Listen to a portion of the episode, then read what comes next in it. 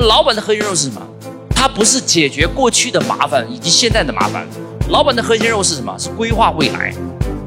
所以，要从今天看未来怎么走，你要学会做决策。所以大家一定要记住啊，老板的核心任务是做什么？是做决策，帮助企业成长走向未来的决策。